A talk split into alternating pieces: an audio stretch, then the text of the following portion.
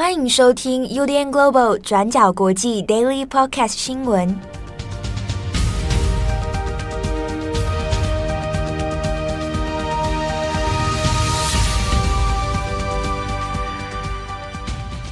Hello，大家好，欢迎收听 UDN Global 转角国际 Daily Podcast 新闻。我是编辑木仪。今天是二零二二年十一月三十号，星期三。好，大家可能已经发现，今天只有我的声音。在这个阴雨绵绵的这一天呢，我们的主编七号今天有事情休假。那编辑会议他也还在阳光普照的这个马来西亚，所以今天只剩我跟编辑赖云两个人相依为命。好，那今天的 Daily 就由我来陪伴大家。今天十一月三十号呢，我们来选几则重大的国际新闻。那今天的几则呢，我们会先讲到于美国参议院最近通过了保护同性婚姻的法案。那再来我们会讲有关于阿里巴巴创办人马云，他已经被证实在日本生活了。那我们最后再回头来看有关于中国的白纸运动。那我们有收到一些中国听友的来讯，相当的有趣。那我们也会在节目的最后跟大家分享。好，第一则是有关美国，美国的参议院在十一月二十九号以六十一票对上三十六票的票数，通过了保护同性婚姻跟跨种族婚姻的尊重婚姻法案。那这个英文叫做 Respect for Marriage Act。那在六十一票的赞成票里面，有十二票是来自共和党的参议员。那法案接着会回到众议院来进行最终的表决。那通过的话，就会由总统拜登来签署，正式成为法律。那这个尊重婚姻法案的内容呢，就是把承认同性婚姻这件事情提到啊、呃、这个联邦的层面，要求各州的政府要承认。在别州登记的有效婚姻，那同时也会保障不同族裔之间的民众来结婚的权利。也就是说，这个法案不会强制任何的州份来颁发结婚证书给同性伴侣。但是如果同性伴侣在别的州已经合法结婚了，那他们就是被视为已婚。那如果我们把时间往前推的话，在一九九六年的捍卫婚姻法案里面。婚姻在联邦法律的定义是由一名男子跟一名女子的结合。那这个法案叫做 Defense of Marriage Act，就是捍卫婚姻法案。那这个新的尊重婚姻法案通过之后，也会同时把刚刚讲的这个婚姻定义为一男一女的这个条文给废除掉。那尊重婚姻法这个法案呢，是由民主党来提出的。那有这部法案的原因，是因为今年六月的时候，美国最高法院推翻了罗诉韦德案这个堕胎权的法案。那在这之后呢，舆论就开始担心保守党可能之后会用同样的方法，来慢慢的、逐步的推翻对人权的保障。那这其中也包含对同性婚姻的认可等等。所以，为了要让同性伴侣的结婚权利可以被联邦法来保证，那民主党就提出了这个尊重婚姻法。那参议院也在十一月二十九号正式通过了。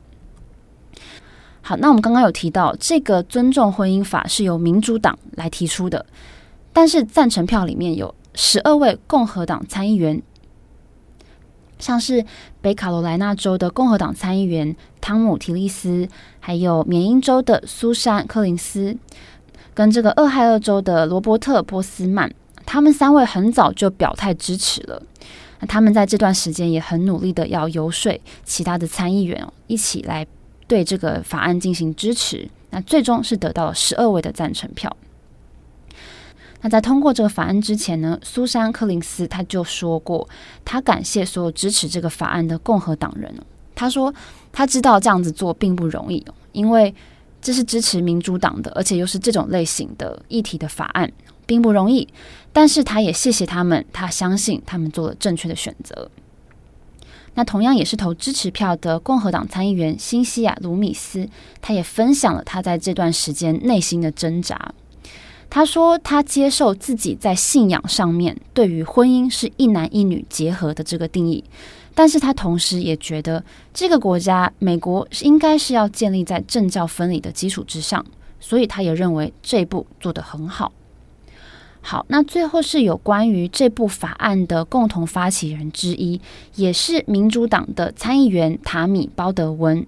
那他本身也是美国第一位公开承认自己是女同志身份的联邦参议员哦。那这个鲍德温他就说，这部法案把美国人团结在一起了。那他相信可以缓解好几百万对同性跟跨种族伴侣长期以来对于自己婚姻的权利会被剥夺的这种忧虑。好的，那我们下一则来谈谈阿里巴巴还有马云。那根据《金融时报》的报道呢，阿里巴巴的创办人也是中国前首富马云，跟他的家人其实已经在日本东京居住了将近六个月的时间。那之前很多人都在传说，诶，马云怎么不见了？尤其是他在两年前，二零二零年底，他曾经公开批评中国的金融机构。那之后就几乎没有再出现在公共的公开场合了。那当时马云是说了些什么呢？在二零二零年底，马云有公开批评说中国的银行有当铺的思维，而且没有一个有效的系统。那他也说抵押贷款害了非常多的企业家。那也说这个监管体系根本就跟不上时代的发展。那的确，在他讲完这些话之后。他也收到了几家金融监管部门的约谈，那他的蚂蚁金服还有电子商务集团阿里巴巴也都面临监管的考验哦。之后也非常少再见到他了。那另外我们也要提一下双十一购物节哦，这个是一个大家都知道的很热门的购物节，但是其实这个是阿里巴巴在二零零九年开始推出的购物节，推出到今年也已经到第十三年了。那曾经也一路打造成全球最大规模的网络购物节，规模相当的大。但是从去年开始，这个双十一的购物潮很明显的就下降了。那今年也变得特别的冷清。那回顾过去，双十一每一年都会刷新破千亿的交易金额。那在每年在这个狂欢的晚会里面，马云。他身为创办人，他也会粉墨登场。那晚会当天也都会是这个国际市场的关注焦点。而且过去每一次每到十一月十一号的凌晨的时候，消费者就会涌入上线，达到购物的高峰。那狂欢的画面非常的精彩。但是自从二零一九年开始，中国政府的这个监管力哦就越掐越紧了。那也让阿里巴巴在刷新破纪录交易额的同时，反而出现了股价暴跌的这种信心危机。那到去年二零二一年的双十一，中国国内的市场气氛也突然消退了不少。那今年的状况的确更加的特殊，尤其是中国开始强化防疫的清零政策之后，整体的呃这个政治还有社会的气氛都变得更加的紧缩。那也有人说，这样子巨大的呃消退的程度，也代表着阿里巴巴的状态。那我们如果就市值变化来说，阿里巴巴在二零二零年十月市值是达到八千三百亿美元的这个高峰。那到今年十一月二十三号收盘价里面，市值变成大概两千零一十二亿美元，掉到只剩四分之一。好，那我们回到马云。大家可能会好奇说，那马云到东京之后，他生活过得怎么样？那他都在做些什么？那《金融时报》也透露说，马云到了东京之后，会去郊外的温泉胜地泡温泉，那他也会到滑雪场来滑雪。那他也开始投入了艺术品的收藏啊，而且开始学画画，学水彩画来消磨时间。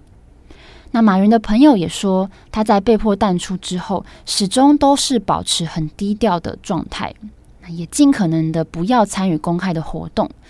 那如果真的需要有社交活动的话，也都会集中在少数几个私人的俱乐部。那马云也有把自己个人的厨师还有保镖带到东京去，那也会定期的到美国还有以色列。那另外也有人说，马云已经交棒给阿里巴巴集团的新世代领导者了。那他到了日本之后，也已经把他在商业上的兴趣转到了永续发展的领域。像是他在去年七月也曾经访问了一所荷兰的大学，来进一步的学习了解有关于粮食的永续生产。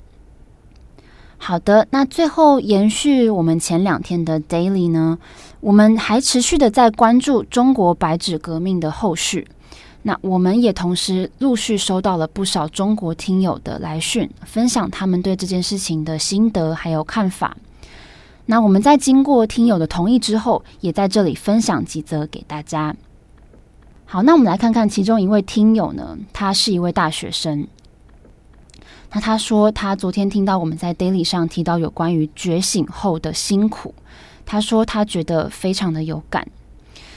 那他分享说，他和好朋友们从三年前开始声援反送中的运动，然后还有后来在口罩上写下“不能不明白”的这个纪念李文亮医师的串联活动，那一直到这次的白纸行动，他们都参与在其中。但是在这个过程里面，这位听友也说，他的不少伙伴都陆陆续续遭受到了关切，那严重的话，甚至有人被带走啊，或是。啊、赶出北京等等的状况都是有的。那听友也说，他们现在每一个人都几乎要一个人来行动，总会有一种很孤立无援的感觉。但是他很感谢的是，不少人发现他们的辛苦，也感谢这个世界上有人愿意相信中国是有很多好人的。好，那这是以上身为这个大学生的中国听友的来讯内容。好，那我们分享另外一位，也是有一位中国听友呢，他目前是旅居海外的。那他也针对觉醒这件事情表达了他的看法。那他在讯息里面就说，他并不喜欢“觉醒”这个词哦，因为他自己觉得作为一个研究者，他认为所谓的觉醒，很像是拿着一种价值观，然后用由上而下的方法来做评断、做判断。但是他也很感谢我们有提到所谓在价值观变化之后再也难以融入的这个感觉，或是难以找到归属感的这种痛苦。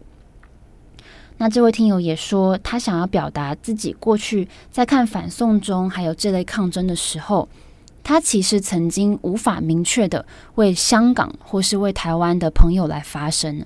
那他也对这件事情是感到有愧疚感的，而且他也觉得自己不够勇敢。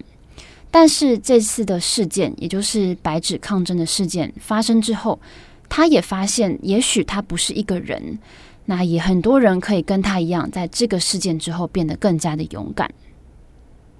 那他也说，也许只有这样子站出来，在几十年之后回头看，才会看到革命真的可以成为一种可能性。好，那以上的讯息我们也都收到了。其实，不管对于嗯白纸运动的事件，我们有什么样的看法，相信大家现在一定都收到了，或是听见了各种各样不同的观点，还有呃声音。但是，如果我们回到嗯爱自己的土地啊，还有爱自己的家乡这件事情，我相信很多人一定都是很有共感的。像我们昨天也有提到，当我们所属的环境里面，我们要奋斗，但是我们奋斗的代价跟成本是很高的时候，内心一定会有一种拉扯跟冲突的感觉。那这种感觉其实是非常痛苦，也很辛苦的。所以，我们也在这里感谢这些听友们愿意花时间来写讯息，告诉我们你们的看法。那我们在这里分享给各位听友，让更多人可以听见你们的声音。好的，那以上就是今天的 Daily Podcast 新闻。今天天气明显转凉了，那我也穿上了我的毛衣来上班。那同时也有中国的听友在讯息里面跟我们说，天气也变得很冷。好，那不管大家现在在哪里，记得出门要注意安全，也要注意保暖哦。祝福大家有一个美好的一天。我是编辑木仪，我们下次再见，拜拜。感谢你的收听。如果想知道更多资讯，请上网搜寻 UDN Global 转角国际。